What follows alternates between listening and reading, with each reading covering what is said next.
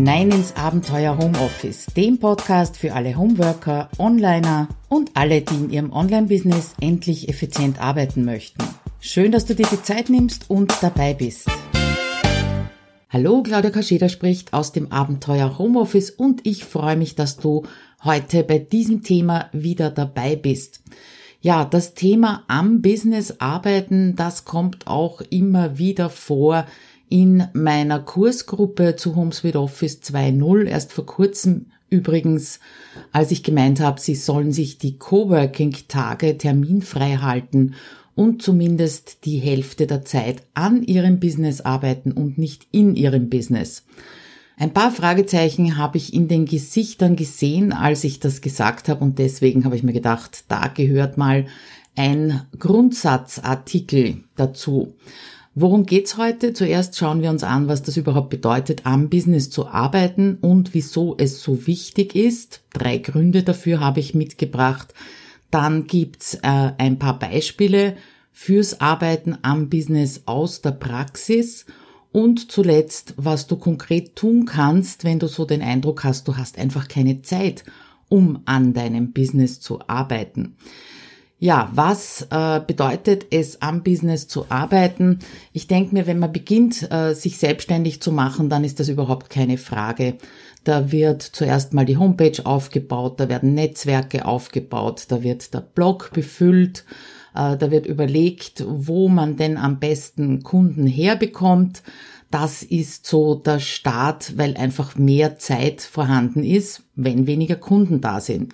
Ja, und je länger du selbstständig bist, desto eher wird es wahrscheinlich passieren, dass äh, die Zeit immer weniger wird, die Kunden immer mehr werden und du tauchst sozusagen in dein Business ein, wirst dich wahrscheinlich vor, äh, fortbilden und je mehr du dich fortbildest, desto mehr Begriffe tauchen auf, die also ganz mysteriös, groß und teilweise unüberwindbar erscheinen. Und das ist eines davon eben an deinem Business statt in deinem Business zu arbeiten. Aber genauso geht's dir vielleicht mit den Begriffen Strategie oder Funnel. Wie gesagt, das klingt also unheimlich groß und professionell natürlich, aber wenn du dir das genauer anschaust und das genauso wie große Projekte in Einzelteile zerlegst, dann, dann verlieren sie ihren Schrecken. Und äh, wie gesagt, besonders der Ausdruck am Business arbeiten, der hinterlässt halt manchmal einige Fragezeichen. Und darum zuerst mal eine kurze Definition. Die ist, glaube ich, auch anhand äh, der ersten Minute von diesem Podcast relativ klar. Das sind einfach alle Aufgaben, die dein Business stabil laufen lassen und natürlich auch dafür sorgen, dass es eine positive Umsatzentwicklung gibt. Ja, damit ist auch klar, dass sich immer um relativ langfristiges Dranbleiben handelt. Das Was weißt du ganz sicher, also was du tun könntest, um eben dein Business auf gute Beine zu stellen. Du hast wahrscheinlich viel dazu gelesen, gehört, aber es ist einfach so wahnsinnig viel, was du tun könntest. Und die Herausforderung, egal worum sich's handelt, ist einfach das Dranbleiben. Und vielleicht hast du auch die Erfahrung gemacht, dass das Dranbleiben eben der schwierigste Teil dran ist. Und äh, lass das einfach links liegen, wenn das nicht klappt. Das kann schon mal vorkommen. Und darum ein paar Gründe, warum es so wichtig ist, am Arbeit, am Business zu arbeiten. Der erste Grund, wenn du am Business arbeitest, dann agierst du, statt immer nur zu reagieren. Und sehr oft ist genau das die Situation, in der die Kundinnen zu mir kommen. Es fängt einfach an zu laufen, die Arbeit wird eben immer mehr. Äh, das, dadurch ist im Tagesgeschäft äh, das Abarbeiten angesagt. Die Kunden werden von dir in den aktuellen Projekten optimal betreut, ganz klar. Und dorthin zu den Kunden und zur Betreuung und zum Tagesgeschäft läuft deine gesamte Energie. Und was bleibt dabei auf der Strecke? Zum Beispiel das eigene Marketing. Und das höre ich sehr oft bei Kundinnen, die Content Marketing betreiben. Äh, du produzierst zwar Inhalte zum Beispiel, allerdings auf den letzten Drücker und danach ist einfach keine Zeit und Energie mehr da, um diesen Content auch unter die Leute zu bringen. Du reagierst also quasi nur mehr darauf, was im Tagesgeschäft auftaucht, für Ideen, für Projekte, die dir eben langfristig ein positives Ergebnis bringen würden, für die hast du einfach keine Zeit mehr in dieser Situation. Wenn du dir allerdings die Zeit dafür reservierst, und zwar in deinem Kalender reservierst, um an deinem Business zu arbeiten, dann hast du auch Zeit eben zu agieren, aktiv zu sein und nicht nur zu reagieren. Der zweite Grund, warum das wichtig ist, du vermeidest damit die Berg- und Talfahrten. Gerade bei Kunden, die Dienstleistungen anbieten, da sehe ich da ist dieses Phänomen eben sehr oft. Sie erleben eine ständige Berg- und Talfahrt. Ein paar Wochen sind sie voll intensiv mit Kundenprojekten beschäftigt, legen eben dort alle ihre Energie hinein. Ja, und dann sind die Projekte abgeschlossen, dann heißt es erstmal durchschnaufen und sie sitzen vor leeren Auftragsbüchern, bis sie eben den nächsten Kunden an Bord geholt haben. Berg- und Talfahrt. Mir ist klar, dass es sehr herausfordernd ist, dir in solchen Zeiten, wenn du eben in Kundenprojekte eingebunden bist, dir auch noch Zeit für Akquise, Aktionen oder für Contentproduktion zum Beispiel zu nehmen. Aber auf der anderen Seite ist das wirklich der einzige Weg aus meiner persönlichen Erfahrung, der aus diesem Berg- und Talfahrten herausführt. Und natürlich darf es in diesen Zeiten, in diesen intensiven Zeiten weniger Zeit sein, die du verwendest für Akquise beziehungsweise Content-Erstellung, aber ganz auf Null sollte sie halt nicht runterfallen. Daraus entsteht natürlich auf den ersten Blick auch eine unangenehme Konsequenz und diese kann sein, dass du nicht alles mitnehmen kannst. Du wirst dich einfach zugunsten deiner Arbeit an deinem Business auch gegen manche Kunden und Aufträge entscheiden müssen. Kurzfristig kann das wirklich wehtun, langfristig ist es aber, wie gesagt, der richtigere Weg. Dritter Grund, warum es wichtig ist, dass du an deinem Business arbeitest, ist der, dass du dir den Blick über den Tellerrand bewahrst. Und da gibt's ein Zitat, das kennst du wahrscheinlich. Wie kannst du erwarten, dass etwas anderes entsteht, wenn du immer nur dieselben Dinge tust? Und innerlich nickst du jetzt wahrscheinlich genauso wie ich, wann immer ich dieses Zitat lese. Aber was heißt das eigentlich in der Praxis? Du darfst raus aus deinem Tunnelblick und den entwickelst du, wenn du eben nur mehr reagierst und nicht agierst. Wenn du dir dann äh, Zeit und Raum für deine Arbeit an deinem Business äh, freischaufelst oder verschaffst, dann hast du eben auch die Chance und nur dann hast du die Chance, neue Chancen zu entdecken. Ein Beispiel dafür aus meiner unmittelbaren Vergangenheit, also aus den letzten paar Wochen, kommt gleich und zwar, als ich durch meinen eigenen Tunnel, Tunnelblick einen neuen Bedarf überhaupt nicht gesehen habe. Ja, damit sind wir schon bei den Beispielen fürs Arbeiten am Business aus der Praxis. Und das erste Beispiel, beziehungsweise auch die Aufforderung an dich, ist, reagiere einfach auf den Bedarf deiner Kunden. In der ersten Corona-Lockdown-Woche, da habe ich nicht nur wie viele andere die Phasen der Veränderung durchlaufen, also das Tal der Tränen, sondern war eben auch im absoluten Tunnel. Und ich habe nur die Produkte gesehen, die ich einfach schon fertig habe, die ich aktuell anzubieten habe. Und die hätten kurzfristig niemandem geholfen, weil sie eben alle auf Langfristigkeit ausgerichtet sind. Und selbst wenn ich sie verschenkt hätte, hätten die niemandem geholfen. Und das war genau mein persönlicher Tunnel. Und den Tellerrand, den habe ich in dieser Situation überhaupt nicht gesehen. Stunde für Stunde sind Mails, Privatnachrichten eingetrudelt, in Facebook-Gruppen sind Fragen zu Zoom aufgetaucht und die habe ich Stück für Stück einzeln beantwortet. Ich habe also nur reagiert. Und erst am letzten Arbeitstag, also am Freitag in dieser ersten Lockdown-Woche, da habe ich Luft geholt und wieder für einen Überblick über alle Termine und Aufgaben gesorgt und dann ist mir ein Licht aufgegangen. Und aus diesem Licht ist eben mein Zoom-Kurs entstanden. Es ist die Notiz auf meiner Fanpage und in LinkedIn äh, entstanden, über die ich meine Follower über Neuerungen informiere und ganz klar, viele kurzfristige Aufgaben, die ich eben sonst auf dem Zettel gehabt hätte, die habe ich streichen müssen, um diesen Zoom-Kurs zu erstellen, um das hinzubekommen. Aber dadurch bin ich eben in den Agieren-Modus gewechselt und ich glaube, Obwohl ich nach wie vor viele Einzelfragen beantworte, kann ich das jetzt schneller tun weil ich durch die Arbeit an meinem Kurs Zoom quasi zerlegt habe. Und jetzt muss ich nicht bei jeder Frage erst selber testen und ausprobieren, wie das geht. Und es gibt eine Menge Screenshots, die ich dafür verwenden kann, auch solche Einzelfragen zu beantworten. Langfristiger Aspekt, der ist natürlich auch nicht zu verachten, weil obwohl Zoom durch die Medien immer noch geprügelt wird, äh, ist es für viele immer noch die beste Möglichkeit, ihre Offline-Angebote jetzt online abzuhalten. Und daher schätze ich jetzt mal, wird das Interesse an dem Zoom-Kurs auch nicht abnehmen in Zukunft. Also, erstes Beispiel aus der Praxis. Reagiere bitte auf den Bedarf deiner Kunden. Schau über den Tellerrand. Zweites Beispiel, beziehungsweise auch wieder Aufforderung an dich sorge bitte für die Gesundheit deines Unternehmens. Und ich kann mich noch gut an die Zeit erinnern, das ist jetzt über, lass mich mal nachrechnen, 23 Jahre her, als sich mein Mann und ich dazu entschlossen hatten, unser Haus zu kaufen. Das war also dann relativ fix und das Erste, was wir nach dieser Entscheidung gemacht haben, war, mal unsere Fixkosten auf ein Minimum einzudampfen.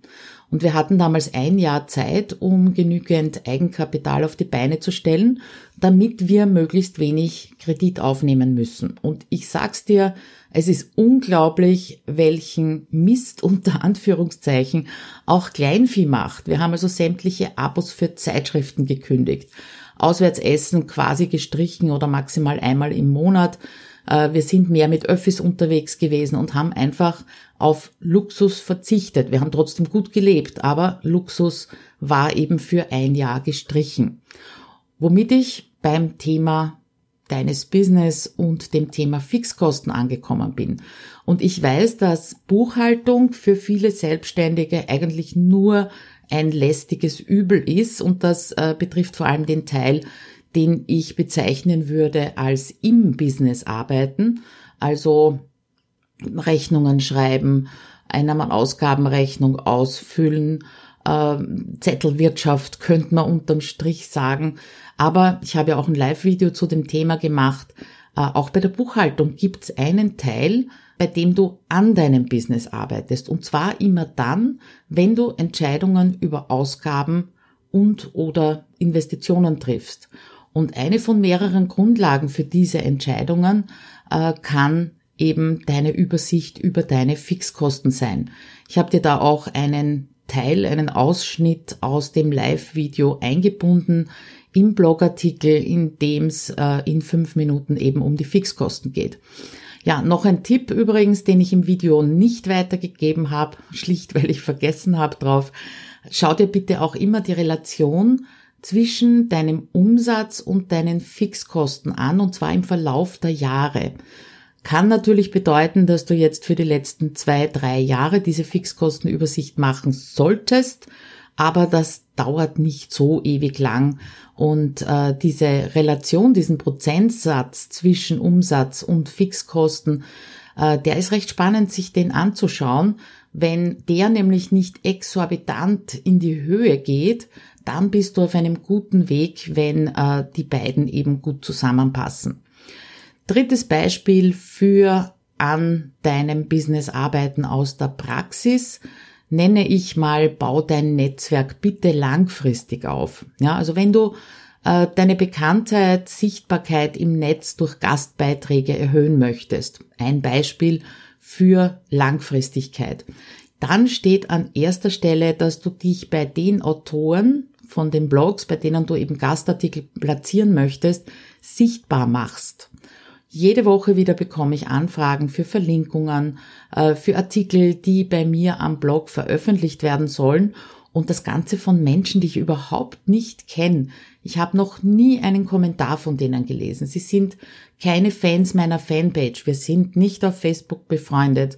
Sie haben sich noch nie in meiner Gruppe irgendwie äh, hervorgetan, indem sie jemand anderem geholfen haben. Ich glaube, du weißt schon, was ich meine, ja? Also wenn du an deinem Netzwerk und damit natürlich an deinem Business arbeiten möchtest, dann geh bitte in der richtigen Reihenfolge vor. Wie schaut die aus? Punkt eins: such nach Menschen, die die gleiche Zielgruppe wie du haben. Allerdings nicht das gleiche Geschäftsfeld wie du abdecken. Äh, mir zum Beispiel einen Artikel anzubieten, der die zehn besten Tipps fürs Arbeiten im Homeoffice beinhaltet, das ist relativ sinnlos. Ja, von diesen Tipps gibt's genug bei mir. Interessant wäre ein Thema, das äh, für Homeoffice-Leute spannend ist und das ich einfach nicht abdeck. Ja, also das aber nur nebenbei. Zweiter Schritt, stalke unter Anführungszeichen diese Menschen, ja. Like, kommentiere, teile ihre Inhalte, trag dich natürlich in den Newsletter ein, antworte auf diese Newsletter, wenn darin irgendeine Frage gestellt wird. Einfach so, dass die Menschen sehen, du kannst Mehrwert geben, du bist interessiert, du bist anwesend. Ja, und wenn es dann, dritter Punkt, zum ersten Gespräch gekommen ist, kann natürlich auch schriftlich stattfinden, erst dann bietest du einen Gastartikel, und zwar mit einem ganz konkreten Thema an, das sie eben nicht abdecken, aber das Mehrwert für ihre Leserinnen darstellt. Das ist guter Netzwerkaufbau und der funktioniert dann auch langfristig. Und wenn du dir jetzt denkst, puh, kostet aber viel Zeit und Energie, ja, natürlich, das tut's.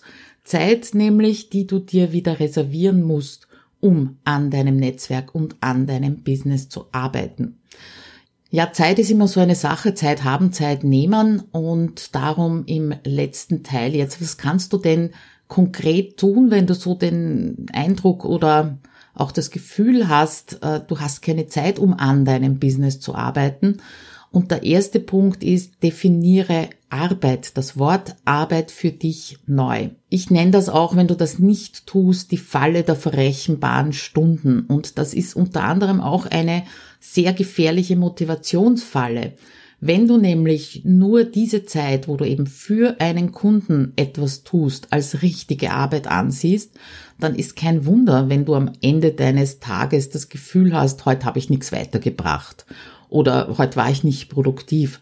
Und auch das erlebe ich eben am Beginn meines Programms Homes with Office 2.0 bei meinen Teilnehmerinnen ganz häufig.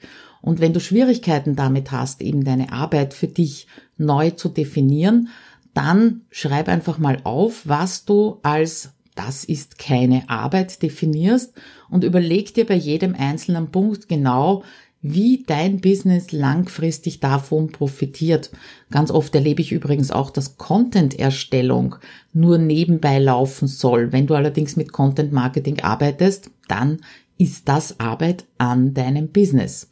Ja, und diese, äh, diese nicht produktive Arbeit, so wie du sie vielleicht bis jetzt definierst, äh, mal aufzulisten, ja, und dann sich das genau zu überlegen, was tut denn das für dein Business? Das ist übrigens eine gute Methode, auch das, was du tust, auszumisten und einige Dinge vielleicht gar nicht mehr zu machen.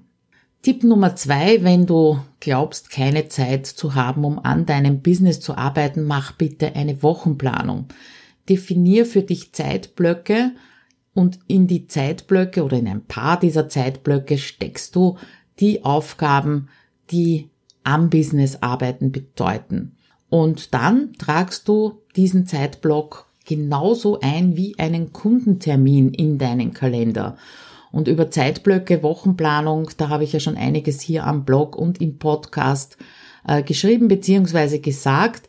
Meine zwei wichtigsten am Zeitblöcke möchte ich dir, möchte ich dir trotzdem vorstellen. Das eine ist natürlich die Planungsstrategie, ein Zeitblock und der zweite ist Community Management. Ich glaube, Planung und Strategie brauche ich nichts dazu sagen. Da gehört natürlich rein Redaktionsplanung, Projektplanung und so weiter. Aber das Community Management, das wird ganz oft äh, nicht als Arbeit am Business gesehen.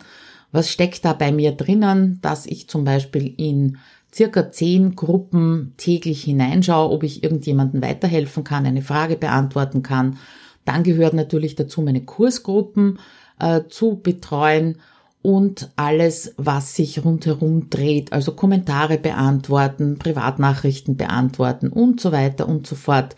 Und das wird eben ganz oft als lästig gesehen, ja, beziehungsweise Zeitfresser ist auch so ein Ausdruck.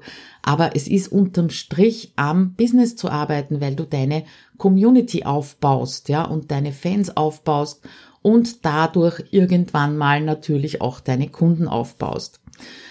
Dritter Tipp, sorge dafür bitte, dass du an einer Sache dran bleibst. Ich glaube, jetzt am fast am Ende dieser Episode, sorry, dass die so lang geworden ist, aber manchmal geht's einfach durch mit mir. Ja, am Ende, glaube ich, ist klar, dass alles, was du tust, um eben an deinem Business zu arbeiten, eher eine mittel- oder langfristige Geschichte ist. Ich weiß, da ist noch das Alltagsgeschäft, Administration, Arbeit mit und für Kunden und daraus kannst du schließen, dass du, wenn du dranbleiben möchtest, nicht auch noch parallel mehrere Baustellen an deinem Business aufmachen solltest. Ja, also entscheid dich für ein mittelfristiges Ziel. Ich würde mal sagen drei Monatsziel, mit denen arbeite ich recht gerne, an dem du in den nächsten drei Monaten eben wirklich intensiv arbeiten möchtest. Und zwar neben dem Alltagsgeschäft. Und da gilt dasselbe Prinzip wie bei allen Projekten. Äh, fünf Projekte zu 20 Prozent durchgeführt ist nur mathematisch dasselbe wie ein Projekt zu 100 Prozent durchgeführt. Du wirst sehen, ähm, da kommt unterm Strich mehr raus, wenn du dich eben auf eine Sache konzentrierst und da drei Monate dran bleibst. Ja, und wenn du dich dann für einen Bereich äh, entschieden hast, dann nimm deinen Kalender zur Hand und reservier dir in den nächsten drei Monaten mindestens einen Zeitblock pro Woche und in dem wirst du eben an diesem einen Thema arbeiten. Das kann natürlich Webseite sein, das kann äh, regelmäßiges Auftauchen in den Social-Media-Kanälen sein, was auch immer du dir jetzt mal als Strategie ausdenkst. Und bitte trag das wirklich für die nächsten drei Monate ein und nicht Woche für Woche. Dann ist auf jeden Fall deine Chance größer, dass du dich eben nicht jede Woche wieder für oder gegen diesen wichtigen Zeitblock entscheiden musst. Ja, zusammengefasst, das war jetzt natürlich eine Menge Stoff. Gehen wir es noch einmal durch, worum es gegangen ist, äh, was es bedeutet, am Business zu arbeiten, statt nur im Business zu arbeiten. Wieso es wichtig ist, am Business zu arbeiten, ist, dass du agierst, statt immer nur re zu reagieren. Du vermeidest dadurch die Berg- und Talfahrten, denk an die leeren Auftragsbücher und du bewahrst dir den Blick über den Tellerrand. Beispiele fürs Arbeiten am Business aus der Praxis habe ich dir gebracht. Zuerst mal äh, reagiere auf den Bedarf deiner Kunden, also schau, dass du aus dem Tunnel rauskommst. Sorg für die Gesundheit deines Unternehmens, indem du dir mal einen Überblick über deine Fixkosten verschaffst und bau dir das Netzwerk oder dein Netzwerk langfristig auf. Ja, was kannst du konkret tun, wenn du keine Zeit hast, um an deinem Business zu arbeiten? Ich glaube, das Allerwichtigste ist wirklich die Definition äh, deiner Arbeit für dich neu zu machen, dann natürlich eine Wochenplanung zu machen und dafür zu sorgen, dass du an einer Sache dran bleibst. Am schwersten scheint zu sein, an einer Sache dran zu bleiben und damit bin ich gleich bei einem neuen Angebot von mir das wird Ende Juli starten. Es gibt natürlich schon eine Warteliste dafür.